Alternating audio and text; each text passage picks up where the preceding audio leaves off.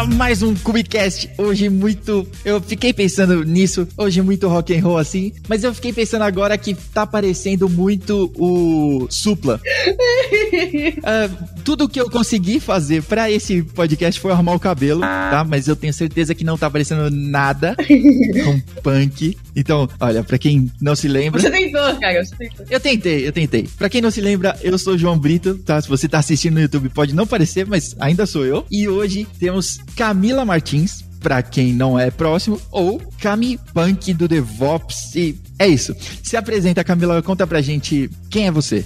Meu nome é Camila, gosto bastante que usem Cami, assim, é o apelidinho que eu tenho. Eu também sou mais conhecida como Punk do DevOps. Eu tenho 24 anos. Hoje eu trabalho como Senior Science Development Engineer, que é um nome assim que eu tenho pavor de falar um pouco. Too então- fancy. Sênior DevOps.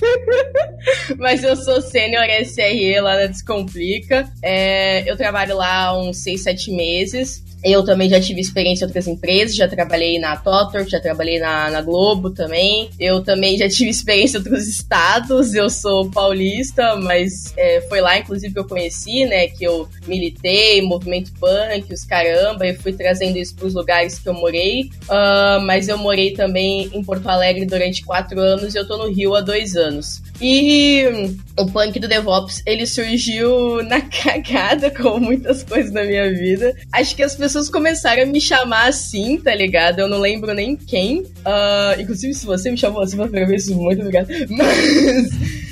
E aí eu comecei a. Eu sempre quis gerar conteúdo, né? Eu, eu fui uma VTube um dia. Eu, eu, eu tive um blog e um vlog quando era bem pequena, assim. Bem pequena, tinha uns 12 anos. E aí eu fazia vlog, só que eu fazia uns vlogs, tipo assim, meia hora, 40 minutos. Eu ficava ali, eu editava, eu me debruçava nisso. Mas aí foi ficando um pouco pegado, porque eu comecei a estudar bastante, assim. Aí eu tive que largar de mão. E aí eu poderia ser uma bilionária hoje, mas não. Você podia ser o Whindersson hoje e, Eu podia ser o Whindersson, cara. e aí é DevOps. Eu podia ser a Hannah Montana hoje, né, meu? Mas. Isso.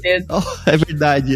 É, tá ligado? Eu podia ser a Hannah Montana, porque eu podia estar aqui fazendo vídeo e ficando rica, mas eu podia ser uma, uma pessoa aí sombria do mundo do DevOps. Aí, a, a, a meia-noite eu ficava fazendo um vídeo sobre como subir Kubernetes, tá ligado? e aí foi isso, assim. Só que eu sempre quis, assim, só que o meu set era muito bosta, assim, tá ligado? Mas a dica até que eu dou é, mano, não desista mesmo com um set bosta. Eu, eu comecei com um PC muito lixo aqui. Quem acompanha o canal desde o começo sabe. Eu tinha uma câmera bem tosca, eu não tinha microfone, meu microfone dava zunido. Mas eu fui crescendo, a galera não foi deixando de me incentivar. Hoje eu tenho um setzinho, né, que eu faço as minhas paradas. E eu tô sempre investindo nele. E hoje em dia eu tenho aí uma galera, tem um público que me acompanha. E tipo assim, e eu acho que o foco, né, óbvio que eu quero muito uma plaquinha do YouTube, mas assim, mas eu acho que o foco maior, é, o mais gostoso, é quando as pessoas chegam em mim e falam assim: caralho, Camila, por sua causa eu resolvi pra DevOps. Ou então, tipo assim, caralho, Camila, os seus vídeos são muito importantes pra eu aprender, tá ligado? Então, tipo assim, é, às vezes são tipo 50, 100 views, mas, tipo assim, aqueles 100 views são pessoas que, tipo assim, a vida daquelas pessoas tá mudando, saca? E, tipo assim, isso pra mim é, é muito mais tocante do que, tipo, só ah, spending money all time, tá ligado? Tipo, então isso é muito gostoso. Não, que da hora.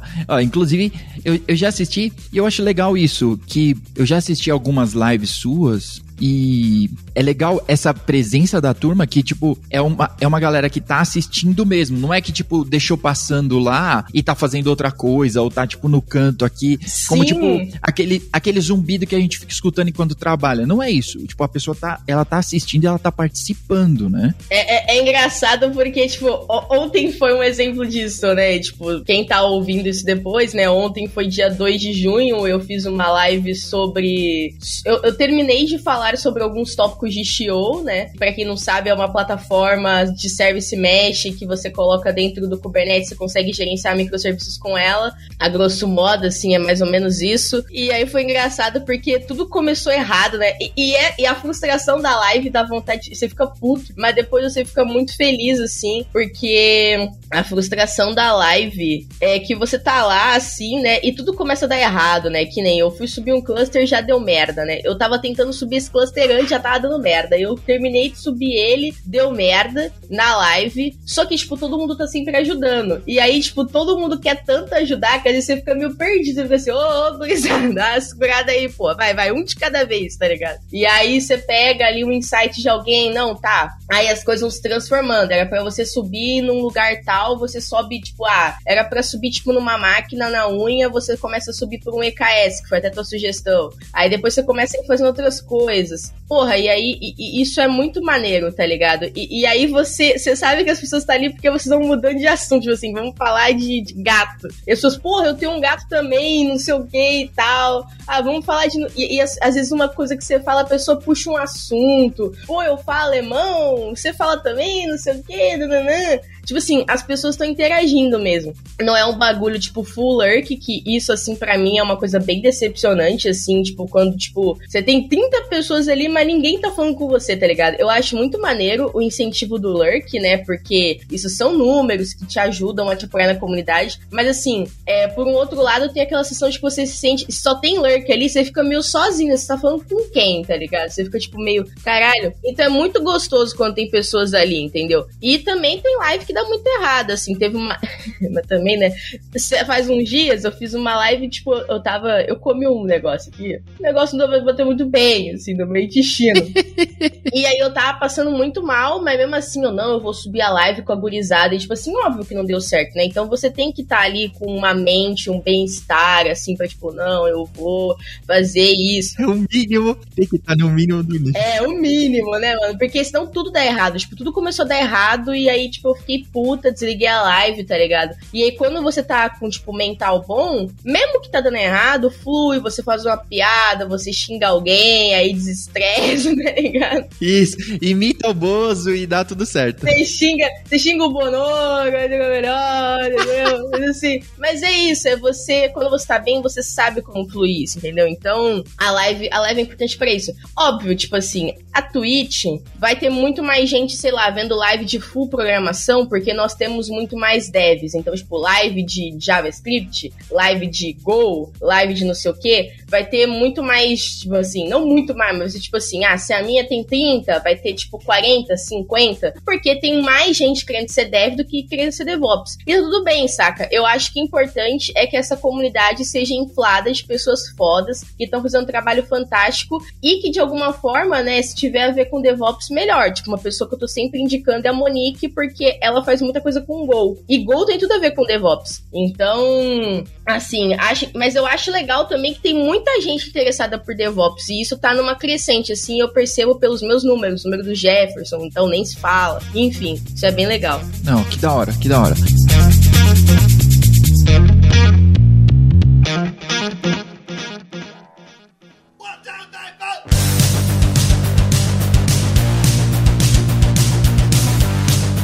ainda nesse assunto de live, né, eu concordo com você, é muito ruim. Pelo menos aqui eu, eu ainda não entrei nesse, nesse lance de live, assim. O máximo foi, tipo, num webinar, eu tava fazendo a minha demo live, mas cachorro treinado, né? Eu já tinha treinado aqueles código mil vezes e eu ia pá, adestrado totalmente, assim. Mas eu acho muito da hora, porque, por exemplo, eu vou ficar no exemplo de ontem, né? Que você tava mostrando na vida real, assim, tipo, que parâmetro é esse? Eu, eu, vou, eu abri aqui a documentação, ah, pô, tá aqui, ó. E tipo, a pessoa tá vendo que eu acho que é um negócio que já foi desmistificado, pelo menos para mim, mas é que não tem superstar. Exatamente. E se você vê, se você vê uma live de uma pessoa e tipo, deu tudo certo, ou ela editou, ou ela, tipo, usou Ctrl C e Ctrl V, ou tá tudo muito mocado. Tipo, é caminho feliz do começo ao fim, assim. Tudo feito para dar certo. Eu acho. No, isso, isso, isso é muito frustrante, tá? Porque no começo eu tentava fazer coisas assim na Twitch. E depois eu fui percebendo que, mano, a Twitch não foi feita pra isso, saca? então, tipo, eu lembro que quando eu subia minhas lives, eu já subia, eu testava tudo antes, Uhum. e aí eu pegava. E porque também tinha um contexto, né? Eu não manjava de fazer edição. Então eu já queria subir pro YouTube o bagulho, tipo, liso já, tipo, Sussa Life, assim. Só que aconteceu. Quando eu peguei e entrava às vezes na Twitch, sempre dava alguma coisa errada. Ou era por causa do nervosismo, ou porque alguma coisa que eu tinha testado antes, exatamente antes. Pô, cagou, tá cagado já. Cagou, tá merda. E aí, tipo assim, porra. E aí, eu vou fazer o quê? E aí eu ficava muito nervosa, porque não era essa a ideia. A ideia não era acontecer um erro. Só que a Twitch é isso, sabe? É o real life, sabe? É tipo assim, você tá codando e você erra. Tipo, o Jefferson erra pra cacete, o Gomex erra pra cacete, eu erro pra cacete, Nana erra pra cacete. Então, tipo assim, a gente vai errar. É, assim como na dele, a gen- a gente ali é tudo. A maioria ali são sênior. A maioria é sênior, né? Eu, eu tô numa equipe de cinco pessoas, são três sênior, sendo que um deles é tech lead, um pleno e um júnior, né? Legal. E assim, a gente. Os, os seniors são os que mais erram. Eu direto, ai, desculpa aí. Achei que era assim, não era. Aí o, o outro, putz, olha, não era assim. Porque eu acho que a gente se bota mais no risco, né? Porque a gente tem que fazer coisas mais complexas, né? Uhum. E também porque a gente erra, não é nem isso, é porque, porra, ó, fez uma cagada ali. Às, às- às- às vezes a gente erra também por, por um pouco de egocentrismo, né? Tipo assim, ah, isso eu já sei. Não olha a documentação. Aí quando vê, pff, sabe o cacete, você errou. Então é isso, sabe? É tipo, alguns cursos do Jefferson, eles são bem, tipo assim, baseados na documentação, porque tem que ser assim, tá ligado? Porque a gente precisa entender a documentação, a gente precisa entender o que, que a gente tá fazendo ali, sabe? A gente procura muito material fora e o material fora, tipo, ele não vai fazer você entender a raiz, ele só vai fazer você resolver o problema. E assim, e também concordo que algumas documentações são muito confusas. Sim. Então, você saber andar pela documentação, né, navegar os mares da documentação, ainda mais dependendo, por exemplo, você quer tirar uma certificação de CKA, CKD, etc, que é o que eu quero tirar, né? Mas enfim, é, você precisa entender a documentação, senão você não passa no, no- na certificação, tá ligado? Então você precisa entender a documentação. Então, tipo, você precisa navegar nisso, você precisa entender. Tem documentações, mas tão, são mais tranquilas, né? Istio, sei lá, é, Terraform. Mas tem alguns, pô, a do Ansible eu acho um inferno a documentação do Ansible. mas você tem que entender aquilo ali, entendeu? Aham. A do Jenkins, então, nem se fala. Nossa, nem- não, nem- quando você acha, quando você encontra. É quando você acha. Exato. Chega aquele garçomzinho assim com a cabeça do diabo, assim, tipo. Trouxa. Acabei de- Trouxa. Não, e depois a galera não quer saber por que tem tanta gambiarra no Jenkins. Ou porque todo, todo mundo adora o Jenkins. Porque ele permite muita gambiarra e porque muitas vezes ele te força a gambiarras, né? Tipo, puta, não tem nenhum lugar que fala como resolve isso. Então, eu vou usar Shell. É isso. Então, você tem que lute. O Shell, exatamente. A gente usa Shell às vezes quando a gente tá no Jenkins, assim. É Tipo isso. assim. Mas assim, eu- opinião polêmica. Eu tenho vontade de tacar o, o Jenkins na parede, assim. Tá. Mas assim, eu não acho o Jenkins ruim. Eu acho que eles deveriam começar a melhorar algumas coisas, tá ligado? Tipo assim, eu acho a sintaxe um pouco chata, porque é Java, obviamente, mas eu acho que nem é pela sintaxe. Algumas coisas de fato são muito toscas de terem que ser feitas. Não é o Java, mas a sintaxe ela, ela perde um pouco em algumas coisas como se faz. E o painel, não acho o painel tão ruim, acho o painel meio anos 2000, mas eu acho, assim, esse Blue novo que implementaram, eu acho uma merda. Eu, eu sou muito mais painel antigo, mas isso pode ser um pouco de saudosismo, porque eu prefiro painéis mais antigos. Esse painel novo da AWS eu acho ele bom, mas eu ainda prefiro o painel antigo, por exemplo, entendeu? Ah, eu também. Nossa, enquanto eu puder desativar aquela porcaria lá da, do painel novo da AWS, eu vou continuar desativando. É, eu acho que tem um lance de uma memória mecânica também. Sim. né? Que, tipo, mil vezes eu entrei naquela porcaria. Então, o mouse vai. Tá bom. E agora, esse, tipo, a interface tá diferente. Agora o mouse vai, tipo assim, ele vai num ponto vazio. É, exato. Ele, tipo... Não, e agora tem cor, né? Tipo, antes era, tipo, laranja e branco. E era isso. Era, era só isso que tinha. Agora, tipo, tem uns azulzinhos, umas corzinhas assim, tipo, tá ficando muito fancy assim, e tipo, putz, eu não acho mais o que eu quero. Mas beleza. faz, faz parte, assim, né? E tem um. Também tem. Eu acho que tem bastante desse lance saudosista também, né? Tipo, ah, vamos ficar aqui, né? Que tá, vou ficar aqui que tá quentinho. Ah, vai te ferrar, né? É, tá confortável, tá confortável. É. é, assim, que nem eu falei, não acho o painel ruim, assim como o meu problema do Blue, tá ligado? É que eu não consigo ver o log direito do mesmo jeito que eu consigo ver no painel antigo do Jenkins, tá ligado? No console log padrão, eu vejo tudo. Cospe lá e eu vejo tudo. O Blue, ele fica meio, sei lá, tá ligado? Parece que ele não tá me retornando toda a informação. E aí eu fico, tipo, meio. Eu vou lá no antigo, que o antigo eu tenho certeza que vai essa informação. Então é foda isso. Uhum. Ah, o Blue, é, o Blue é bonito para apresentações, né? Sim. né? Pra você colocar no slide. No slide fica lindo. lindo. Material design. Pá, fica lindo. Para vender, isso é, é, é lindo. Mas Graphic no... design is my passion. É. Isso. Mas no dia a dia, né? Não é funcional. Exato. O seu exemplo é, o seu exemplo é o melhor. Tipo, pra olhar o console log, é o velho. É o velho. No velho tá fácil, tipo, log é isso, cospe ali e tá escrito burro, né? Você coloca aqui, todo mundo coloca uma frasezinha. Ainda vou continuar no lance da live. É, eu queria saber, eu, eu, vou correr um grande risco aqui. É, o meu primeiro, a primeira decisão que a gente tomou antes de começar o Cubicast era: vamos falar só de técnico e não vamos se envolver nunca em temas polêmicos. Então eu vou. Pô, logo com quem, velho? Caralho. Aí, aí, eu chamo você pra participar aqui. Mas demorei um tempão pra chamar.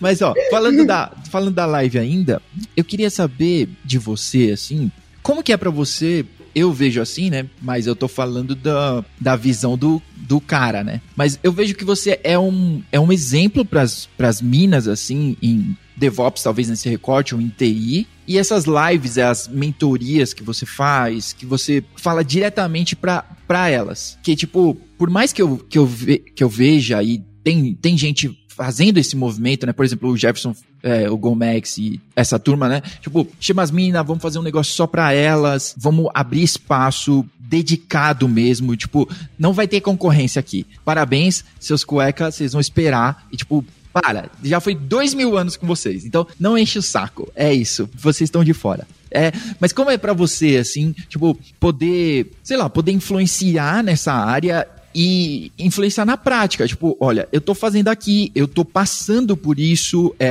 é o que eu, que eu faço. Eu, eu não sou só uma streamer. Você trampa, você faz isso todo dia. Então, como é para você assim? Cara, é um mundo muito louco porque eu já passei várias situações muito merdas assim na minha vida. E eu conto elas na live às vezes, né? E é um mix de incentivo, por pior que seja, porque acho que teve uma live recentemente que eu falei assim: gente, teve cara que falou para mim que eu não servia para isso, teve cara que falou para mim que não era pra eu estar tá aqui, teve gente que já me humilhou, teve gente que já me assediou sexualmente, inclusive, teve gente que já me maltratou. Mas eu tive uma pessoa, uma, uma mulher que me mentorou na época da TW, ela, ela não era minha mentora de lá de dentro, a oficial, ela era uma mina que é, é minha amiga, assim, né? Eu não tenho mais contato com ela, mas ela era minha amiga na época. Que ela, ela eu ia às vezes na casa dela, falava assim para mim: às vezes você precisa dar um passo para trás para dar dois para frente. Isso é uma coisa um pouco polêmica, né? Porque, tipo assim, ah, quer dizer que eu vou ter que aguentar tudo que tá acontecendo comigo? Não, óbvio que não. Mas às vezes, tipo assim, um cara pega, tipo, no trabalho e fala uma piadinha besta com você, tá ligado? Aquilo ali é uma situação que, tipo assim, às vezes é uma situação para você segurar entendeu? Segurar ali e aí depois não, não mandar o cara. To... É, é, isso que eu tô querendo dizer, tipo, a gente aprender a ser estratégico nas nossas ações. Tem coisa que, tipo assim, aconteceu, é RH, entendeu? RH e fala assim: ó, esse cara fez isso, isso, isso comigo, não sei o que, não sei o que lá. Mas tem coisas, e aí isso a gente vai saber, ou a gente descobre com a experiência. Tem coisa assim, ah, é, filho da mãe, calma aí. aí tu pega, entendeu? É, tu pega, tu segura aquilo ali, segura aquilo ali, entendeu? E aí, dá dois meses, tá dando uma palestra. Dá dois meses, tá dando um workshop na empresa. Dá dois meses, você tá treinando a equipe dele, tá ligado? E aí, isso são coisas que o gosto de fazer isso é muito mais saboroso do que se você mandasse ele se fuder ali na hora. E às vezes você. você porque o mundo é machista, o mundo é misógino, o mundo é uma merda. Então, tipo assim, isso ia acabar caindo para você, porque é sempre assim: ah, o fulano foi um bosta, mas a fulana também xingou, a fulana não sei o quê. Inclusive, poderia cair muito mais na, na fulana do que no cara. Provavelmente era isso que ia acontecer. Então, sempre falo isso para as minas que colam e tal, para as pessoas que são lidas como mulheres, enfim, para as pessoas da comunidade LGBTQ, etc. Tomem cuidado, assim, tá ligado? Com as atitudes, entendeu? E estejam sempre com vocês eu não tive essa oportunidade de estar com os meus e com as minhas, entendeu? Quando eu comecei na, na minha carreira, foi uma merda no sentido de que, tipo, eu tava sozinha. Eu era casada com, com meu ex-marido, eu fui para Porto Alegre por causa disso, e o meu primeiro emprego foi telemarketing, meu segundo emprego foi numa empresa que, tipo, no começo parecia muito legal, empresa familiar, não sei o que, não sei o que lá, e no final eu terminei minha jornada sendo assediada sexualmente e, processa e processando a empresa. Então, assim, porque aconteceram uma série de questões que eu fiquei muito decepcionada e eu acabei botando na justiça, saca? Então, outra coisa que eu falo assim, corram atrás dos seus direitos também, saca? E eu, mesmo assediada, eu fiquei três meses trabalhando na empresa. E foi um momento muito trash, porque ninguém acreditou em mim.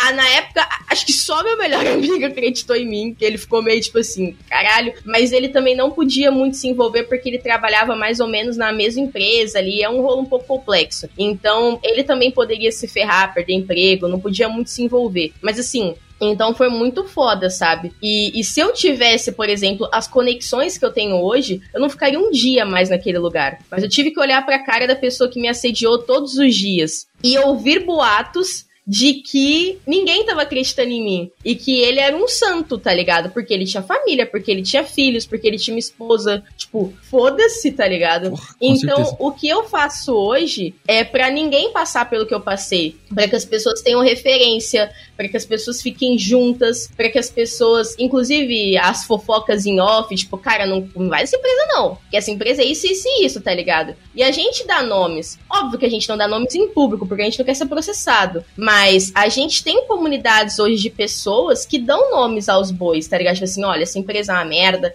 essa empresa não é o que ela fala que ela é, essa empresa é isso. As pessoas me pedem referência, eu dou, tá ligado? Porque eu não quero que as pessoas passem o que eu passei. Então, acho que esse é o meu recado, sabe? Ser estratégica ou estratégico, né? É tomar cuidado é, com as ações. É, você vai saber o que, que você tem que fazer, peça opinião, tenha uma pessoa mentora, não precisa ser uma pessoa mentora que acompanhe sua jornada a vida inteira. Mentorar é tipo assim, cara, eu tenho mentoria aberta, punkdodevops.com. Aí tá escrito lá gigante, mentoria lá da Cami, tá ligado? Você pode agendar comigo, você pode contar a situação pra mim, ó, aconteceu isso e isso, o que que eu faço, entendeu? Eu vou tentar te ajudar. Ou então, ah, se tem uma pessoa que você gosta muito, o Twitter é muito aberto, saca? Uhum, você uhum. pega, conversa lá com alguém mais próximo e fala, olha, tá acontecendo isso, isso, isso. Óbvio, não vai ser confiando em qualquer um, mas uma pessoa que você já tem, é, mas uma pessoa que já tem alguma, algum laço ali, pega e pergunta, sabe? Essa pessoa pode te ajudar, entendeu? Uhum, uhum. Mas assim, que nem eu falei, tem situações como, como essa que eu gostaria de chegar e falar assim, velho, vai todo mundo se fuder aqui, eu vou embora dessa merda. Mas eu não tinha esse apoio que hoje a gente tem. E tem situações que é um carinha babaca falando merda, deixa ele lá, tá ligado? Se ficar muito foda, aí você sai, porque tem momentos. Eu já saí por causa disso. Mas assim, se ele tá falando uma merda ou outra, mostre pra, pra, pra essa pessoa que você é muito maior do que ela. Porque hoje, comentários que eu ouvia do tipo. Ah, foi feita para ficar no fogão, não serve para isso, eu nem sei mais onde esse cara tá, tá ligado? E hoje eu sou uma pessoa que tá aí na comunidade, que faz as paradas, as pessoas gostam, não sei o quê. E eu não gosto de falar que eu sou referência, assim, mas as pessoas me acompanham e eu acho isso legal, entendeu? Então, acho isso maneiro. Então é isso. Andem em grupos, é, na vida real e na vida virtual, para ter opinião, para trocar emprego, para trocar experiências de vida e para não se não ficarem vulneráveis entendeu? Então, essa é a dica que eu dou, porque foi isso que eu passei. E isso me fez muito mal, assim. Tipo, eu só consegui ter paz na minha carreira a partir de 2017, 18, assim. E eu comecei em 2015 a parada, tá ligado? Tipo assim, CLT. Mas eu já codava antes disso, sabe? Então foi bem, foi bem trash, assim. Bom, eu vou me arriscar um pouco mais, então. eu. vou me arriscar um pouco mais, então. Porque eu sou. Eu sempre fui, assim, contexto. Eu tenho 37 anos, dos altos dos meus 37 anos aqui, né? Eu, eu fui criado num contexto machista, né? Uhum. E que e dessas dessas piadinhas e tudo mais. E eu ainda sou o cara das piadinhas do improviso e que eu meio sem filtro, assim, tipo, puta, pensei e falei na hora. Isso já, isso já me rendeu alguns problemas, tipo... eu imagino. É, era melhor ter ligado o filtro, se pá. Mas, então, eu vou me arriscar muito agora, né, porque... Vamos falar, vamos falar, depois a gente corta. Isso, isso. Porque qual é o. Eu acho que tem um lance da intimidade de com quem eu posso fazer uma piada e com quem eu não posso. Sim. Ou talvez não só o teor da piada, né? Mas tem o contexto, tem com quem, e também tem uns limites aí que não dá para ultrapassar, né? Que aí deixou de ser piada, não é mais, né? Então, tá bom, eu não sou o Rafinha Bastos, né? Mas o Léo Lins, né? Até porque ele faz péssimas piadas. então, tipo, beleza, eu não, eu não, não sou esses caras, mas, sei lá, hoje eu tenho tenho um receio, assim, né? Eu, inclusive, tô bem feliz porque tem vaga aberta na GetUp e eu, em duas semanas, eu entrevistei, tipo, três minas. E já teve processo que eu não entrevistei nenhuma. Tipo, zero. Eu só entrevistei, tipo, caras de classe média brancos. Foi isso que eu entrevistei, assim. E, tipo, mas nem. Eu, eu fiquei pensando depois e, pera, eu, eu juro que eu procurei. A, a, a vaga tá aberta lá. E o que acontece? É, mas a vaga estar aberta não é o suficiente, mas isso eu posso falar mais pra frente. O que acontece, tipo, que eu, que eu não consigo chegar assim? Então, tem um lance que eu tenho curtido, assim, ver agora. Talvez eu estou me inserindo nesse, nesse contexto, de que é, eu tô vendo a comunidade se mexer, né? Sim. É, participo de um grupo ou outro que, tipo, a galera tá compartilhando vaga, mas tá compartilhando pessoalmente, assim, ó, tipo, vem trabalhar comigo. Pô, fulano, a gente tem uma vaga aqui e, tipo, por exemplo, na DockerCon, eu esqueci o nome da mina que tava dividindo com você. Tainara. A Tainara. Que ela tava começando, ela tava, tipo, é, ela tava meio nervosa, assim, fazendo e tudo, né? Mas você, tipo, se fosse um palco de verdade, você, tipo, pegou na mão dela, trouxe até o Mickey e falou: olha, ela vai falar aqui, tá bom? E nem precisei pegar tanto, assim. É mais nervosismo de primeira palestra, porque a mina arrasou, a mina foi muito bem. Não, ela arrebentou. E, tipo, é, arrebentou na estreia na DockerCon. Que, que a gente só assiste a turma indo lá e é tipo, ela, pá, e arrebentou na, na palestra, assim. Então, como é, como é para você, assim, esse dia a dia, né? Porque você, e pelo menos as, as minas que eu já trabalhei, né? Por exemplo, a Talita são minas assim. Agora eu vou.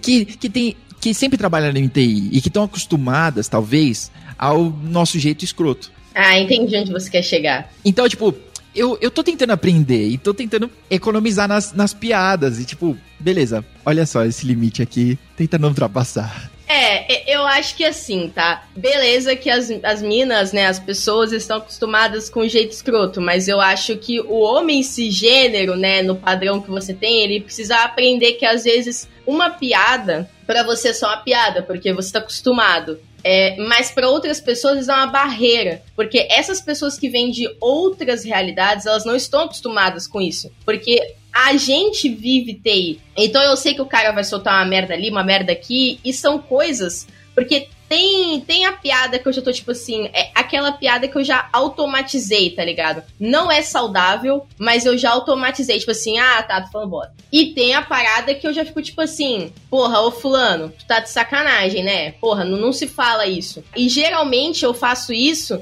quando não é nem com a, as minhas minorias, mas com as minorias dos outros. Então, às vezes o cara fala um bagulho, tipo, ofensivo contra uma opressão que não é o que eu sofro, é o que eu geralmente pontuo. Porque quando é uma coisa que me atinge, e não é muito, ah, eu fico geralmente, ah, tá. Porque se eu for ficar me enchendo o saco toda hora, eu também vou ficar me estressando toda hora, tá ligado? Mas quando é uma parada que, tipo assim, sei lá, o maluco foi uma parada racista, eu vou assim, meu, cala a boca aí, tá ligado? Você foi um merda. Mas quando fala uma parada machista, eu fico assim, ai, meu, caralho, tá, ou de novo isso, mas eu fico, tipo, mais. Mas assim, tem que pontuar, tá ligado? Porque às vezes, que nem eu falei, quando geralmente me atinge, às vezes eu seguro no osso. Mas quando atinge outras pessoas é quando eu fico mais puta. Porque nós precisamos dessas outras pessoas pra, tipo, melhorar a nossa vida, mudar e para melhorar a vida delas também, tá ligado? Pra, tipo, revolucionar as paradas e pra estar tá com a gente, pra mudar a vida delas. E, enfim, sabe? Porque o nosso mundo, ele é muito branco, o nosso mundo, ele é muito cis, o nosso mundo é muito, sabe? Só que, às vezes, né, a pessoa padrão, ela não tem noção de que uma piada ofende. Porque isso é o status quo, isso, isso é o normal, isso é o que a gente via no CQC, isso é o que a gente via no Pânico, tá ligado? A gente não tem noção, às vezes, de porque nós somos moldados assim. Mas é muito o que a gente vem vendo na vida, na comunidade ultimamente. Nós precisamos correr atrás, nós precisamos aprender. Aprender o que ofende, aprender o que ofende para aquela pessoa não tá lá, tá ligado? Sim. E de, de qualquer forma, o, o suficiente e o não suficiente, porque ninguém gosta de ser ofendido. E eu acho que dá para ser engraçado de uma forma que, que que não ofenda ninguém, tá ligado? Tipo assim, eu, sei lá, vamos supor, Hermes e Renato. Eu não lembro do Hermes e Renato fazer assim. Eles tinham uma ou outra piada meio, meio bosta, assim. Mas eles geralmente zoavam entre eles ali. Eles não ficavam zoando, tipo assim, ah, hoje eu vou zoar a Xuxa, hoje eu vou zoar o fulano de tal, zoar pessoas, zoar características de pessoas. Eles zoavam cotidiano, situações, tá ligado? E eles eram super engraçados fazendo isso, tá ligado? Assim como tem outras pessoas que fazem piadas de cotidiano, de contextos, da própria vida, de si mesmo. Então, assim, às vezes a, a menina que você citou, ou eu, né, ou outras estão acostumadas porque precisaram se acostumar. Sim para poder viver o ambiente, porque tipo assim, era isso ou era saída comigo? Teve que aceitar, era isso ou rua, né? Exatamente, entendeu? Assim como tipo na faculdade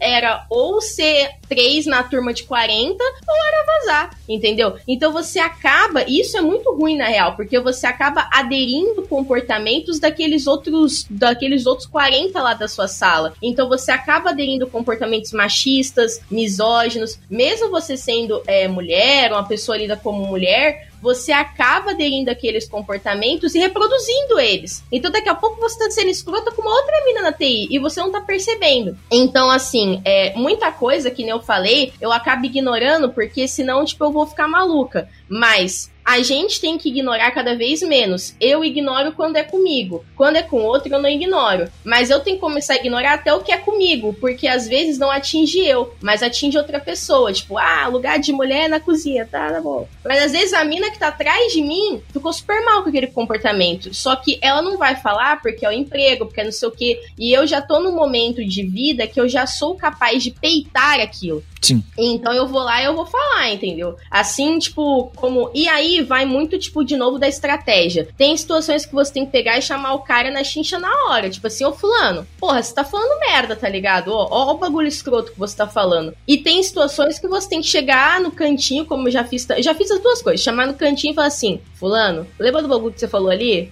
Aham, uhum. porra, foi escroto pra caralho. Não fale isso de novo, não, tá ligado? Deu um vacilo.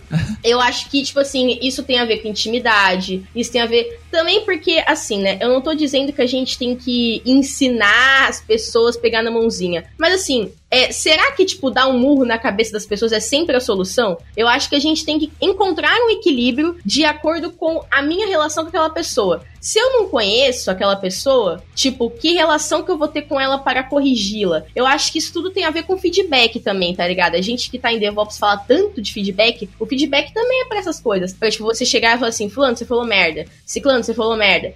Isso acontecia muito em evento. Organização de evento, eu fazia um evento que, tipo, também ia caras, apesar de ser um evento LGBTQ+, e para mulheres. Uh, só que, tipo assim, colava, colava cara. E era batata. Todo evento que tinha uns caras, às vezes aleatório, eles soltavam alguma merda. E aí eu tinha que ir lá e falar assim, fulano, não faz mais isso. Ou eu falava pelo WhatsApp, ou eu falava no carro, ou indo para casa, ou eu falava é, no ao vivo mesmo. Mas tinha que falar de algum jeito, entendeu? Porque às vezes ele vai repetir no lugar que vai fuder mais gente ainda, tá ligado? É, é, é o efeito dominó, sabe? Ele falou aquilo num evento ninguém ligou. De 10 pessoas. Daqui a pouco vai falar isso num evento de 20. Aí mais gente vai se sentir mal com aquilo. Uhum, uhum. E quantas mulheres, quantas pessoas já não saíram da área porque acharam que era tóxico? E na real é tóxico. A área é tóxica pra gente, tá ligado? Sim. Eu às vezes abro o Twitter e eu fico, caralho, mano. Todo dia é confusão. Eu me meto em algumas, não nego, mas todo dia é confusão. Todo dia é intriga. E às vezes são as mesmas tretas. Tipo, toda semana é treta. Não, a do salário. É do salário. A do salário volta toda hora. Essa. Todo dia é a treta do salário, todo dia é a treta do sênior. Todo dia são essas tretas. Não, essas duas, essas duas, eu queria ter um, aquele filtro, tipo, sabe o filtro do Twitter pra você não ouvir do BBB? Devia ter um desse, tipo, pra tirar a treta do salário e do sênior. Não, mas eu muto, eu muto, eu muto palavras, tá ligado? Eu lembro que na época do BBB eu acompanhava por cima BBB, assim, tal, mas tinha momentos que tava muito foda, eu mutava até as palavras do BBB, assim, eu sabia por cima, assim. então, mano, não dá, tá ligado? Toda hora é isso. É, BBB, é BBB não, é salário, é exterior, é ir pra Europa, é ganhar em euro, ganhar em dólar. Tipo assim, velho, que saco, tá ligado? Tipo assim, eu não sou obrigada, entendeu? e aí toda hora essa porra. E aí você vê que, tipo assim, você vê que existem pessoas tóxicas na TI, porque existem pessoas que formam comunidades tóxicas na TI, tá ligado? Uhum. Porque a gente também em off, a gente sabe de moleque é, assediador, moleque machista pra caralho, moleque que passaram pano e aí tá por aí fazendo live, que eu quase falei na cara dele, mas eu não ia falar, enfim. Mas que aí, nesse caso, o soco aí é a solução. O soco no, no evento ao vivo, resolvi. Mas enfim, é. Esse é o tipo, eu não ia chegar lá no cara e falar assim, você é um assediador filha da puta. É, é, todo mundo na comunidade já sabe e dá um jeito de evitar ao máximo. Então, tipo assim, são estratégias. Às vezes você acaba se queimando, sendo que existem outras coisas por baixo dos panos que você pode fazer, tá ligado? E a gente já faz. Então é muito melhor do que aí, aí você fica, enfim, como o mundo é machista e uma merda, você fica tida como a rancorosa, a invejosa, porque já aconteceu isso em tretas que, que eu me envolvi. E aí são comunidades tóxicas, tá ligado? Ligado? Porque é comunidade que, tipo, o cara tá ali e aí ele, é, as pessoas falam tipo assim: "Ah, eu odeio o meu país. Ah, eu odeio tá aqui ah, é, isso aqui é uma merda, essa linguagem é uma merda, não sei o que é uma merda. Se você faz isso, isso aqui, você é burro, porque isso aqui não funciona. E aí as pessoas, elas acham aquele cara, de novo, aquele cara um deus, tá ligado? Sendo que na nossa comunidade é um pouco contrário. A gente vive falando, é, não tem esse culto à personalidade, tá ligado? Tipo, esse culto, tipo assim, ai, nossa, o Jefferson, ele é um deus, e ele é o senhor DevOps, que botou a pedra da sabedoria. Não, tá ligado? Ele erra, ele vive errando lá, bêbado lá na live, tipo assim, foda-se, tá ligado? Porque é a vida dele, saca? E eu também, eu erro, eu faço cagada, o Gomex faz cagada. E quando sai nos eventos ao vivo, são seres humanos, tá ligado? Eu, eu às vezes até me incomodo um pouco quando as pessoas ficam meio que ovacionando, assim, tipo, ai, nossa, é o fulano. Tipo assim, gente, fulano caga, fulano mija, fulano peida, fulano vomita, fulano passa mal, fulano tem problema, fulano fulano, fulano vai pro hospital, entendeu? Igual você. Então, tipo assim, óbvio, é, é, muito legal você ter uma inspiração, mas eu acho que a gente também precisa entender o limite do que, que é inspiração e do que, que é, tipo assim, esse fanatismo, tá ligado? Tipo assim. Deusano é foda. É, isso é muito bizarro. Então, assim, é, as comunidades são tóxicas porque existem pessoas tóxicas. E também, tipo assim, se é tóxico pra gente que já tá na área, quanto deve eu vejo aí sênior falando assim, nossa senhora, se eu pudesse fazer qualquer outra coisa na minha vida, eu faria, tá ligado? Uhum. Ah, e, tipo assim, se é tóxico pra gente, imagina pra quem tá entrando. Então, assim, é um equilíbrio de, tipo assim, eu preciso meter a real pra essa pessoa de que é muito legal, você vai ganhar grana, mas você também vai se estressar, então precisa ser uma coisa que você goste. Que eu vejo muita gente entrando na TI porque ah, quer ganhar dinheiro. Mano, assim. Você vai gastar com remédio. É, assim. saber. Você quer ganhar, você só quer ganhar dinheiro, tudo bem, beleza. Mas assim, na minha opinião, tá? Isso vai de cada um. Eu vejo pessoas que estão na área só por dinheiro e tá tudo bem. Mas você precisa entender o seguinte: se você não gosta, eu acho que fica mais difícil de tolerar. Uhum. Porque se eu tô fazendo um bagulho que às vezes já me estressa pra caralho, porque é uma comunidade tóxica, é, são situações tóxicas que a gente tá tentando mudar com a comunidade que a gente tem e com as empresas que estão mudando um pouco a mente e tal, etc. Mas se eu passo por essas situações, eu já não gosto do que eu faço, porra, vai ser muito mais complicado. Tipo, que nem, sei lá, é, sei lá, eu tô fazendo uma parada que eu detesto, e aí um cálculo lá da, do mestrado que eu odeio, e aí, tipo, eu tô tendo que passar por aquela porra sozinha, um, num ambiente, tipo assim, odioso, vamos supor. Não é o caso do meu mestrado. Então, tipo assim, porra, que merda, tá ligado? Mas se você consegue viver tudo isso mesmo não gostando de programação, ótimo. Mas eu acho que para quem não gosta e vive um ambiente tóxico, eu acho que isso vai fuder muito mais a mente do que ajudar, tá ligado? Então eu acho que é isso. É, resumindo assim, é, se levantar para todo tipo de merda. Eu acho que vocês, enquanto pessoas que falam merda às vezes, precisam começar a mudar isso. Óbvio que você vai ter intimidades, tá? Assim, ah, com a fulaninha eu faço piada, nós é muito bruxo e ela não tá nem aí. Beleza, mas assim, nem todo mundo vai ser a fulaninha, tá ligado? Sim. E é isso que você tem que ter em mente, assim, sabe? Se, se levantar pra todo tipo de merda que fala. Tipo assim, eu me levanto sempre para que não é comigo e muitas vezes para as que são comigo, mas assim, é, acho que me levantar também sempre para as que são comigo, porque às vezes uma coisa que não me afeta pode afetar outra pessoa que sofre a mesma opressão que eu. E assim, tentar de fato, num geral, tornar o ambiente mais saudável, porque, tipo, é um ambiente que precisa de muita gente foda, que está nas mais diversas diversidades, mas que é muito tóxico também, muito fodido, assim, no geral, tá ligado? O que eu, a minha estratégia é tornar a palavrinha bonitinha da empatia aí, é muito bonitinho e vai parecer coach aqui, mas, tipo, o que eu o que eu tenho feito é tentar estar tá aberto a, tipo, poder escutar esse feedback. E, tipo, olha, isso não foi uma piada, tá bom? Exatamente. isso, isso que você acabou de.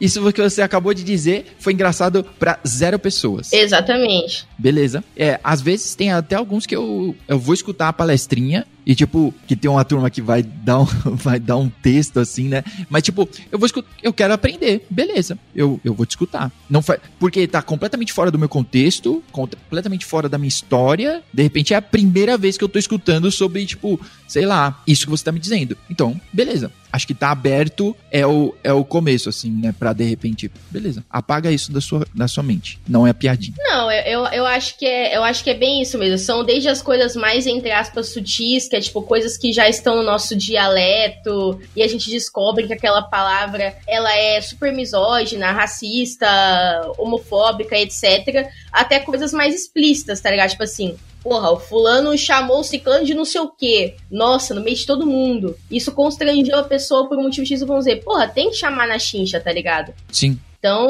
é, então, então é isso, sabe? Eu sei que o ambiente sempre foi assim e você com muita experiência de mercado, você sabe que o ambiente ele, ele sempre foi assim. Mas você tá percebendo também mudanças no mercado. Então, tipo, provavelmente você não via essa mesma quantidade de mulher. E aí tá até trazendo um ponto: a vaga, ela tá aberta, mas ela vai continuar sendo suprida por homens, geralmente. Porque aquelas pessoas, por uma série de motivos sociais, elas vão ter mais acesso ao seu site, mais acesso às coisas que você, que você dispõe na internet. Então, existem alguns projetos bem legais, tanto para pessoas pretas, LGBTQ mais etc. Que, tipo assim, tem o Afroiá, né? Que é de uma amiga minha, Andresa Rocha, que ela foca toda a consultoria dela para contratação de pessoas pretas para as empresas. Ela faz esse trabalho já com alguns clientes, uma carteira de clientes que usa a consultoria dela para conseguir essas pessoas. Uh, então, existe isso, essa consultoria focada, tipo assim, cara, eu tenho três vagas e eu quero muito que essas pessoas sejam todas pessoas pretas. Ela vai conseguir esses perfis para você avaliar. E tem também, assim, você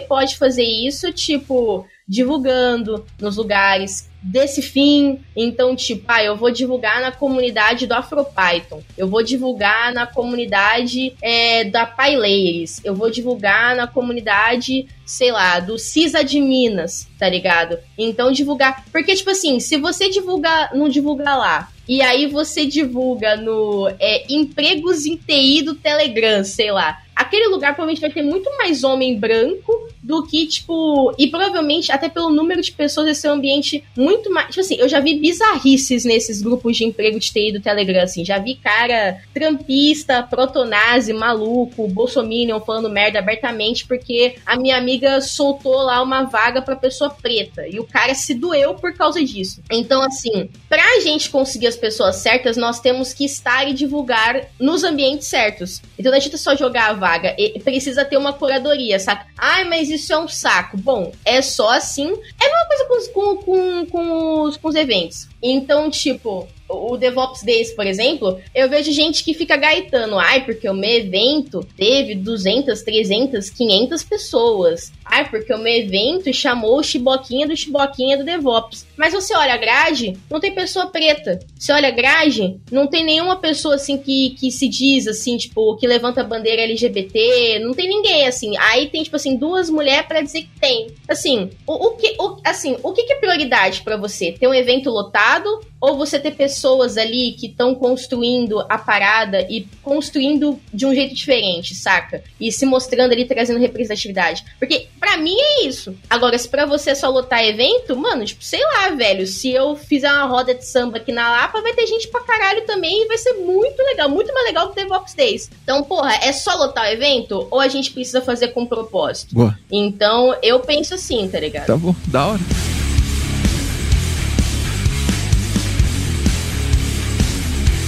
Ó, eu quero, eu vou tentar, vou tentar me conectar de volta à tecnologia.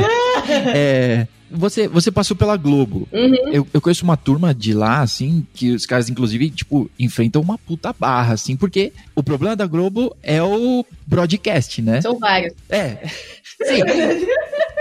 Mas é, é, fazendo um recorte bem específico aqui, o problema, é, o problema do de TI ali dentro é que tipo é o broadcast, né? Todo mundo tá vendo aquela porcaria ao mesmo tempo e tipo o cara mostra um QR Code, tipo, escaneia agora esse QR Code. Pô, você acabou de fuder o meu, o meu, a minha produção aqui, né? Tipo, todo mundo tá escaneando a, fazendo aquela chamada, assim. Você trabalhou em algum time que, lá que era, que era assim, que era tipo, não sei como dizer agora, produção de stream ali, né? Que tava na TV, sei lá. Entendi. A gente era para ser esse time, mas assim, sei lá. Assim, o que aconteceu, assim, na época que eu tava foi o seguinte. A gente era um time de inovação, só que, assim, a, a Globo ela tem uma hierarquia gigantesca, né? A gente era um time de inovação, só que dentro de uma área de suporte. Então, isso nos limitava. Porque, tipo assim, a gente queria criar software, mas a gente tinha que atender uns chamados aleatórios e resolver uns pepinos da área. Então, isso não nos permitia ter tempo para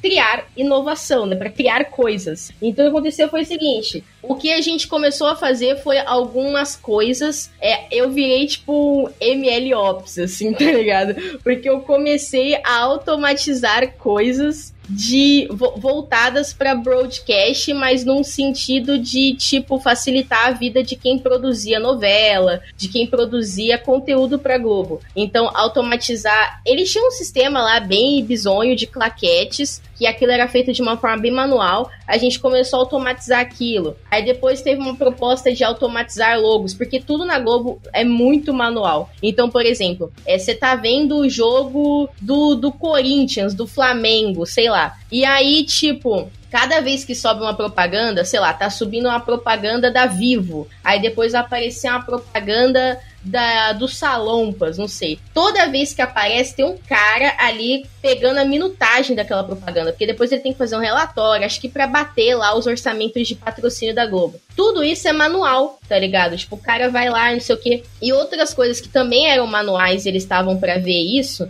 é o BBB, por exemplo. Eu não sei como é que tá hoje, porque eu saí de lá faz um, uns seis, sete meses. Mas assim, eles tinham um bagulho de logar o BBB. Porque, por exemplo, caralho, como é que eles fazem os VT da gurizada tão rápido, né? Tem um cara logando todo o BBB. Então, tipo assim, Camila de Lucas bebendo água na cozinha. Camila de Lucas botando a Lace no quarto. Camila de Lucas nadando na piscina de manhã. Eles ah, logam tudo merda. isso. Pra quê? Pra E ele faz tudo isso de uma forma manual. Pra tipo, cortar ele depois. Ele tem um software que ele fica fazendo isso pra tipo assim, vamos fazer um VT da Camila de Lucas? Vamos. Aí ele já pega, ele já sabe, pô, ela apareceu bebendo água, tipo, no dia 5 de maio, é, do minuto 2 ao minuto 3 sei lá, das, das duas da manhã, uhum, tá ligado? Uhum. Eles vão pegando esses recortes, isso já solta pronto, eles só montam a vinheta, tá ligado? Então isso fica muito mais rápido. Mas, tipo assim, era muito manual. Eles queriam começar a logar isso automático. Alguma plataforma de machine learning que reconhecesse isso. Uhum. Poxa, tá, a, a plataforma tá lendo Aí ela tá lendo uma movimentação que parece um copo d'água e ela consegue reconhecer facilmente ali que é a Camila de Lucas. Então pronto, loguei. Então eles queriam fazer isso. E algo parecido com isso também no futebol. Então, sei lá,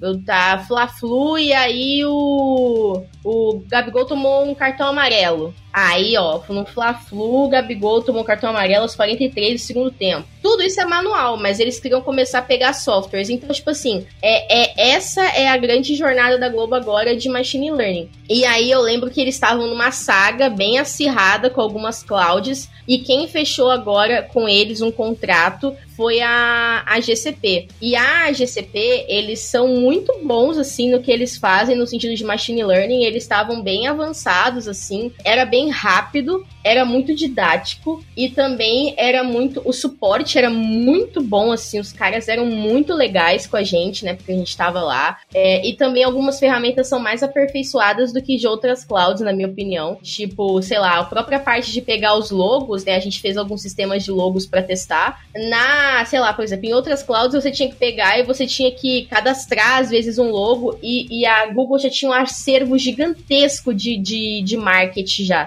de, de logos. Que tipo, ele já reconhecia, pá, essa aqui é a Vivo, pá, essa aqui é o Itaú, pá, essa aqui é não sei o quê. Então, cara, isso era muito foda, muito foda mesmo. Entendi. Entendi. Mas assim, tinha muito legado, muita coisa legada, muita, assim, era um bagulho bizonho. E tipo assim, e o problema é que às vezes as pessoas não queriam que encostasse nos legados. Então, tipo, isso era uma confusão, porque, tipo assim, tinha muito negócio do, ah, mas isso aí fui eu que fiz, ah, mas isso aqui não sei o quê. Mas isso é uma mentalidade, assim, agora é uma empresa muito maneira. Então, tipo assim, isso é uma mentalidade que, tipo assim, eles já estão mudando na base, assim, ou você muda ou você não muda, irmão, tá ligado?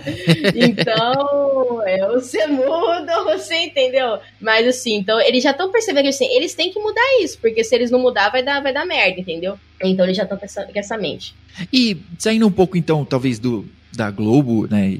Que é uma empresa de sei lá quantos milhões de anos, né, os caras estavam filmando Cabral chegando aqui. E aí, a, a Descomplica é uma empresa mais nova, né? Você entrou, eles já estavam rodando e tudo, mas você já pegou algum projeto assim, Greenfield total, tipo, vou começar do zero aqui, ter uma satisfação de colocar a primeira pedrinha, o primeiro legadinho sou eu que tô subindo.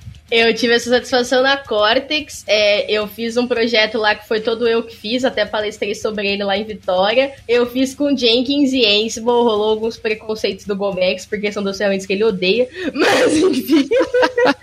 mas foi o que dava na época, é, porque a gente já usava Jenkins na Cortex, então tipo assim, a gente tinha um sistema que tudo era muito manual pra gente subir novos clientes na Cortex, então a gente tinha que subir na mão as nossas VMs na AWS, a gente tinha que fazer um SED dentro das máquinas com o nome do cliente, aí a gente tinha que subir o banco de dados na mão no RDS, tinha que conectar, tinha que testar, depois tinha que subir um Vertica no outro lugar, acho que era um, num cluster de Vertica que tinha na AWS também. Tudo era 100% manual, a gente demorava o dia inteiro, tipo assim, quando ia subir um cliente, tipo assim, aquele dia era o dia inteiro que tinha para subir o cliente. Porque era um bagulho de machine learning. Então, tipo, você tinha que subir connectors, era mó mão. E aí aconteceu? Eu consegui dar uma automatizada nesse processo. Então, que, é, eu fiz playbooks em Ansible, em que era uma, uma fila, né? Uma playlist de playbooks que cada uma chamava uma coisa. Então, uma vai subir a máquina, outra vai vai fazer o SED, outra vai subir o Apache, uhum. outra vai instalar o Java, é, outra vai subir os bancos, vai configurar os bancos de dados. E, tipo assim, isso demorou muito para funcionar. Eu queria ter feito de uma forma melhor, eu queria ter, por exemplo, para subir as máquinas, ter subido em Terraform, mas funcionou, deu certo. A gente conseguia fazer, tipo, lançamentos que eram em um dia, em, tipo, parada de 15, 20 minutos no máximo.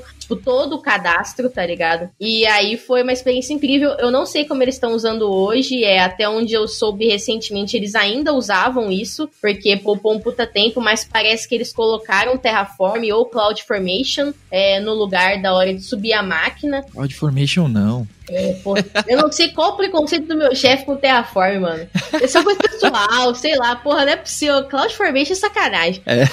Sobre a Descomplica, né, eu eu nunca peguei, tipo assim, ah, vou pegar essa parada, vou fazer do. Na verdade, eu peguei, eu fiz um crawler do zero. Nada que fosse muito maravilhoso, mas assim, eu fiz um crawler para algumas aplicações que a gente tem em WordPress. Inclusive, eu lembrei que ele tá meio cagado, eu tenho que arrumar ele. Mas o crawler é porque. É, cagou o avatar dele, porque o crawler ele, ele fica fazendo uns requests para ver se retorna é 200. E aí, como é Nightcrawler, eu coloquei um avatarzinho do noturno do. do... Aham, uh -huh, X-Men. do X-Men, sim. Mas o que eu faço lá, tipo assim, eu gosto muito da stack da Descomplica, porque eu acho que ela me dá duas coisas que eu acho muito foda. Que a stack é muito fina, então, tipo, a gente tem Kubernetes, a gente tá tentando migrar isso para um EKS, a gente ia trabalhar com multi-region, mas aí deu umas merda, a gente resolveu ah, segurar um pouco isso. Mas é até uma coisa que eu vou falar no DevOps Day de Porto Alegre, sobre questão de cluster multi-region, né? Eu, a gente trabalha com Docker, Terraform, Jenkins para fazer o upload dos charts. A gente usa Spinnaker, é, a gente trabalha com New Relic, trabalha com Prometheus, com Grafana, com a porra toda, assim. Então, é, eu consigo ter um hands-on muito foda, assim, de, de ferramentas, assim. E isso vai me dar um uma experiência de senioridade, né? Porque eu, assim, isso é uma coisa que também quem é mais novo vai perceber, assim, tipo, eu não sou mais desse nível de senioridade. Eu senti isso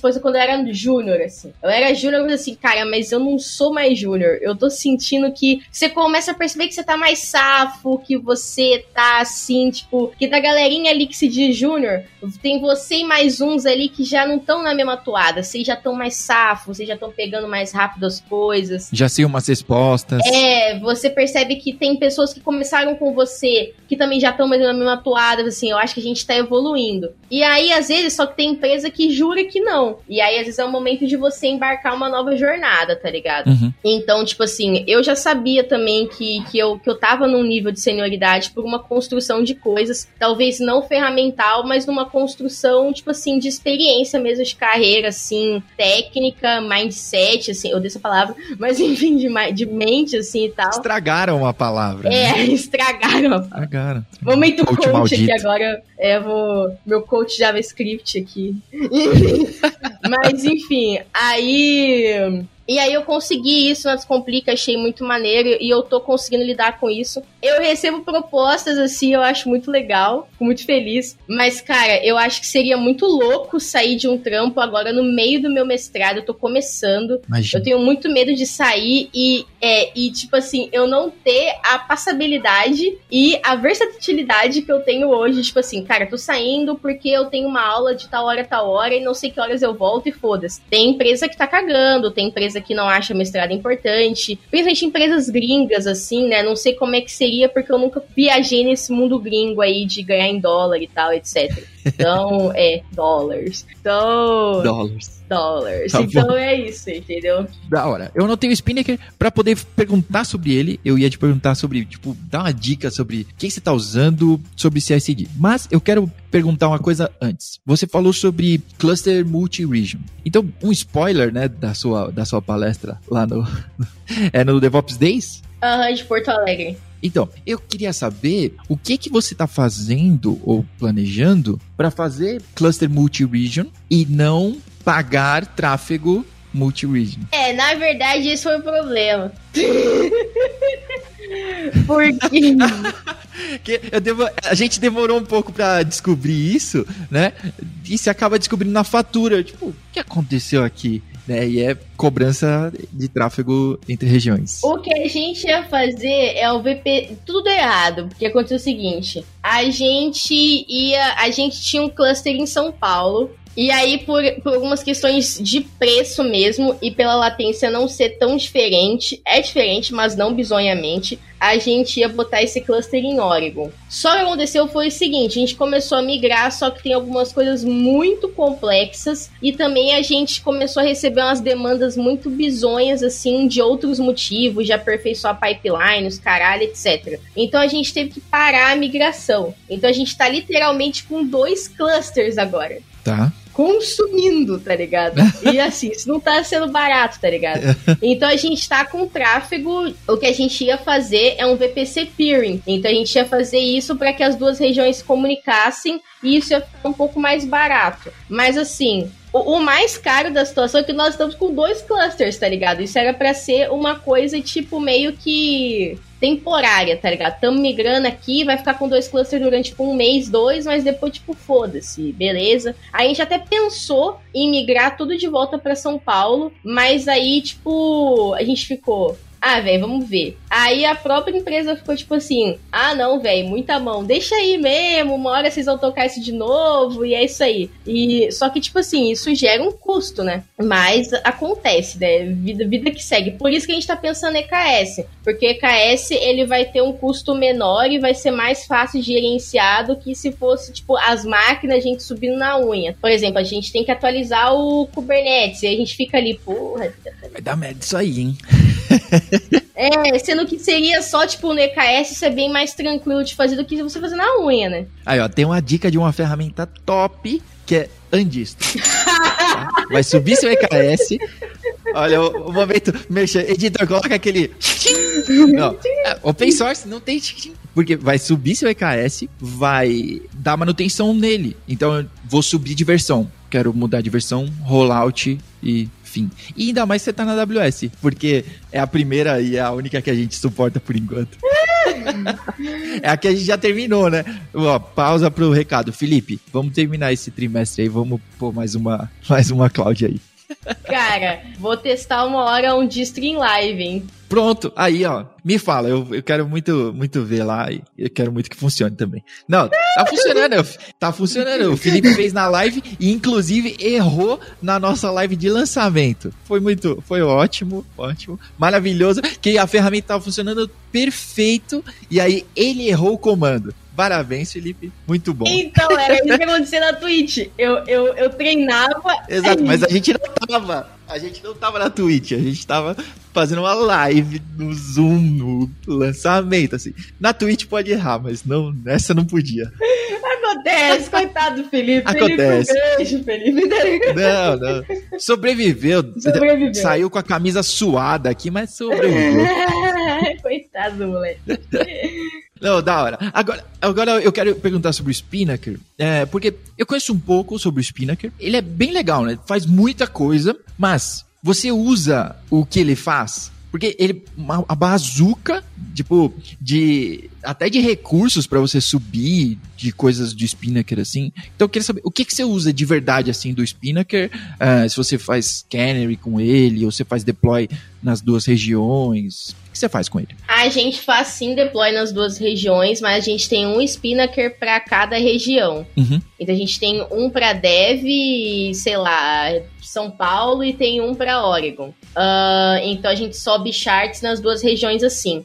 E aí a gente tem lá umas configurações que, assim, a gente faz o seguinte, né? A gente tem, digamos que, um, um repositório que aí a gente. Ele, tá ali, ele, ele tem um make, né? Uhum. Um, um, uns make files lá. O que, que, que ele vai fazer? Ele vai pegar aqueles charts que estão lá nesse repositório e ele vai empacotar com Helm. Então ele vai empacotar com Helm bonitinho e vai jogar isso lá no, no S3 AWS. Jogou no S3 AWS, beleza. Aí o Spinnaker ele está, ele está escutando, ele está lendo esses, esses S3. A trigger é o S3. É, na verdade ele nem triga, ele só tipo assim, ah, beleza, tá, tá aqui, e gostoso. Aí quando eu for dar um play, ele já vai pegar o Helm empacotado, atualizado desse make que eu fiz. Eu acho que tem alguns triggers que são automáticos, mas eu não tô muito ligada. O jeito que eu fiz é, quando eu estava fazendo as migrações de região sempre foi uh, na, na marretada. Eu pegava, empacotava com o Helm, mandava para S3 uh, os charts, etc., os values e tal, cada um no seu, no seu repositório dentro do S3. E aí ele lia isso, eu dava um play, vamos lá, vamos ver se vai dar certo. Aí ele deploy em staging. Ah, foi, deploy em produção. E também tem uns canários lá que a gente solta que, que já estão lá configurados para tipo assim, ah, eu quero deployar isso para tantas pessoas, ou tipo assim, 5% dessa aplicação para eu ver se essa porra tá funcionando. Então a gente, a gente usa assim. Eu nem, nem sei se eu tô fazendo ele agora, mas assim, a gente usa o Spinnaker pra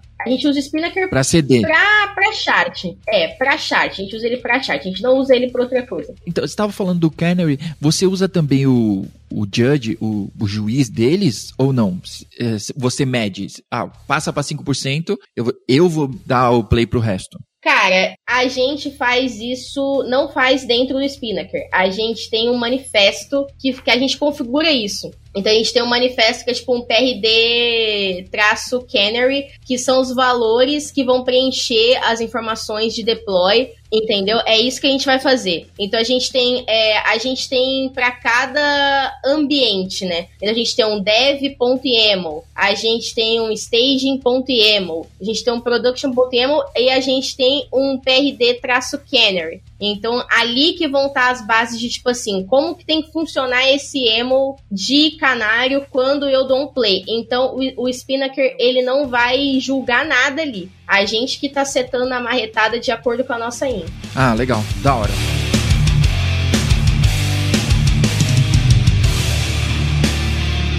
Gostei muito do nosso papo. Ó, não, não vou me estender muito. Vamos para nossas recomendações. Vamos caminhar para o final. Bom, eu gostaria de saber se você quer compartilhar uma, uma recomendação sua. É, para quem está ouvindo, uma recomendação qualquer. Vídeos de cabra, hambúrguer, um livro, um filme, série, sei lá. Alguma coisa para as pessoas fazerem aí. Cara, eu vou fazer uma recomendação técnica e uma recomendação aleatória, né? Eu não sei quando o podcast vai sair, mas a gente vai ter DevOps Day dias 8, 9 e 10 de junho. Mas se você tá ouvindo isso depois, a gente vai ter esse conteúdo em algum lugar gravado, que eu não sei aonde, não sei se vai ser no meu canal, mas eu devo soltar isso em algum lugar ou vai ficar na própria Twitch do DevOps Days Rio, que é DevOps Days Rio mesmo. Uhum. Vai ter bastante coisa legal, vai ter painel do Jefferson, do Somatório, do Gomex, de Nana, vai ter também do do Samuel, vai ter de uma galera lá. Uhum. É, também vão ter palestras nacionais, internacionais, tudo com intérprete de Libras, autodescrição, então vai ter bastante acessibilidade também. Legal. Vai ter fisioterapeuta, achei isso muito foda, vai ter laboral no evento. vai ter laboral no evento.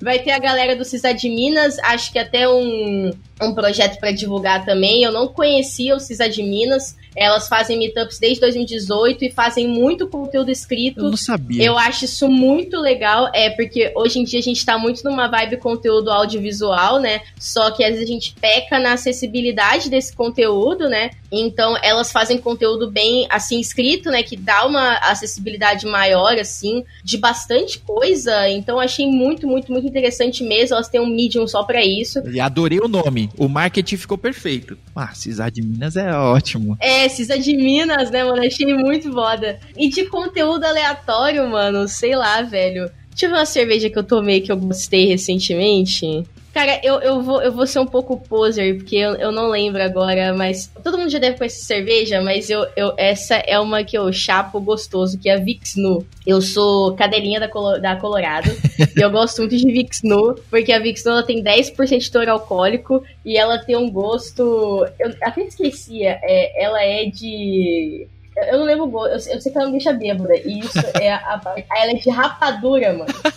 Ela é a cerveja de rapadura e ela tem 10% de teor alcoólico. Inclusive, se você for para Ribeirão Preto um dia, lá é a cervejaria da Colorado. E lá tem é, logo quando você chega no aeroporto, tem a cervejaria da Colorado, tipo, uma cervejariazinha pequena dentro do aeroporto, e o aeroporto de Ribeirão Preto ele é muito bonitinho. E aqui em, em Petrópolis, é, aqui a, a região serrana do Rio, ela é muito tem a Rota da Cerveja, que passa pela região serrana, mas Petrópolis é bem característico por cervejas, Teresópolis também, tem a Teresópolis, inclusive, que é uma cerveja daqui, mas aqui tem a Rota da Cerveja da Boêmia, né? Tem o Tour Cervejeiro da Boêmia. Você paga 20 reais se você for estudante, 40 se não é estudante, e tem um tour fodão que é 70 reais e aí você faz toda uma tour lá dentro, você faz degustações de cerveja, conhece os tonéis, então, tipo assim, pra nós que gostamos de uma cerveja é bem maneiro, assim. Então, fica algumas recomendações aí. Da hora, da hora. Pergunta de quem não bebe. Ah, eu não bebo, eu acho ruim. Ah, tu não bebe? Ai, que triste. Tá, então. Então, olha a pergunta que eu vou te fazer, hein? Você falou que 10% de teor alcoólico. Isso comparado à cerveja normal é muito ou é pouco? É bastante, é o dobro. É ger... ah. Porque geralmente as cervejas têm 4,5. Uhum. Uma cerveja de tipo. Uma... Geralmente as IPAs têm tipo uns 8%, 7, 8%. Essa tem tipo acho que 9,5%, 10%. Então, tipo, é muito. Da hora. Tem um lugar que eu nunca esqueci, que era em Porto Alegre, ficava na Protásio Alves, que é uma avenida bem famosa ali uh, que era um lugar de cervejas que eles tinham cerveja de bergamota, que, enfim, tangerina. enfim, mexerica. E aí era muito gostosa, mano. Era uma cerveja muito, muito foda, assim. E pra quem não gosta de cerveja, cara, comer um hamburgão aí, né, mano? Eu tô com saudade de comer um hambúrguer, mano. Ah, hambúrguer. Hambúrguer com bacon e ovo. Pronto. É... Tem um hambúrguer aqui na Lapa que ele é diferente, mas o melhor hambúrguer do Rio é o hambúrgueria da Alfândega, na minha opinião. Se você é carioca, tá ouvindo isso, você não comeu no hambúrguer da alfândega, tem um hambúrguer deles, mano, que em cima você tem que comer com garfo e faca, porque em cima vai, tipo, uma cobertura de cheddar, assim, tá ligado? Caramba. Nossa. Mas nada é melhor que X Gaúcho, nada, nada bate X Gaúcho. X Gaúcho é uma experiência de vida, é, é diferente. Tá bom, beleza, combinado. Ó, eu vou, eu vou recomendar um, um documentário que eu assisti semana passada, assim. Eu falando de hambúrguer, ia meter um documentário, desculpa. Não, mas olha, mas olha só, eu, eu, nem sou, eu nem sou um cara de muito de música, eu nem sou um cara zero de rap e, sei lá, hip hop, né? Nem tenho certeza, tô correndo um risco de falar o nome errado, né? Mas é o documentário sobre a vida do Notorious Big, B.I.G. Caralho, Notorious Big, sim, foda. Oh, o, o documentário é muito bom, muito bom, assim apesar do nome, né, documentário, é muito legal. Você, tipo, termina e você, mas já, tipo, tava da hora. então, é bem da hora, vale a pena assistir Netflix. É, o documentário da vida dele, assim, muito da hora. O cara morreu super cedo, mas é muito da hora ver a influência do cara na cultura, assim. Então, foi muito, muito da hora. Enriquecedor, assim. Cara, acho que já que a gente tá nessa vibe, o, um documentário que eu vi que eu achei muito foda foi o do Sabotage, que tá na Globoplay, inclusive, que é, acho que é o maestro do, do canão. Tá bom. Eu, uh, mano, muito, muito, muito foda também, tipo, e eu fiquei muito feliz quando eu descobri, aí entrando numa vibe mais religiosa, né, eu sou de Umbanda, e eu fiquei muito feliz quando eu descobri que ele era filho de Oxóssi, eu fiquei, caralho, porque eu também sou, e aí, e ele era um, ele era um cara extremamente foda também, né, que foi muito cedo, e que até hoje, mesmo assim, contribui muito, muito musicalmente pra gente e também politicamente, né? Então, também é um documentário muito bom. É aquela parada que você falou, é uma vibe documentário, galera pensa, puta, velho, mas na real, tipo assim, é um documentário muito, muito foda também, muito foda. Da hora. Eu vou tentar colocar os links aqui, a maioria, na descrição do vídeo e do. Se você tá escutando no Spotify, sei lá. E é isso. Muito obrigado. Cami, agora sim, olha, muito mais próximos aqui. É... então, Cami, muito obrigado pelo seu tempo. Feriado, pessoal. Olha só. A, a Cami disse, a gente tá gravando no dia 3 é feriado dos porcos tristes. Então, de manhã, a gente tá gravando de manhã. Me atrasei porque eu não acordei. então, se você tá vendo a gente com o olheiro aqui, é porque, inclusive, ela tava fazendo uma live ontem de madrugada. Então, foi, foi muito da hora. Muito obrigado mesmo pelo seu tempo. Enriquecedor. É nóis, é nóis. Valeu, gente. Muito obrigada aí. punkdodevops.com. É, acompanhe também. É Punk do DevOps no YouTube, é do Telegram para me xingar, é na Twitch, é no Twitter. Então fiquem à vontade. Muito, muito obrigada mesmo, gente. Valeuzão. Da hora. Valeu, pessoal. Até a próxima. Um beijo.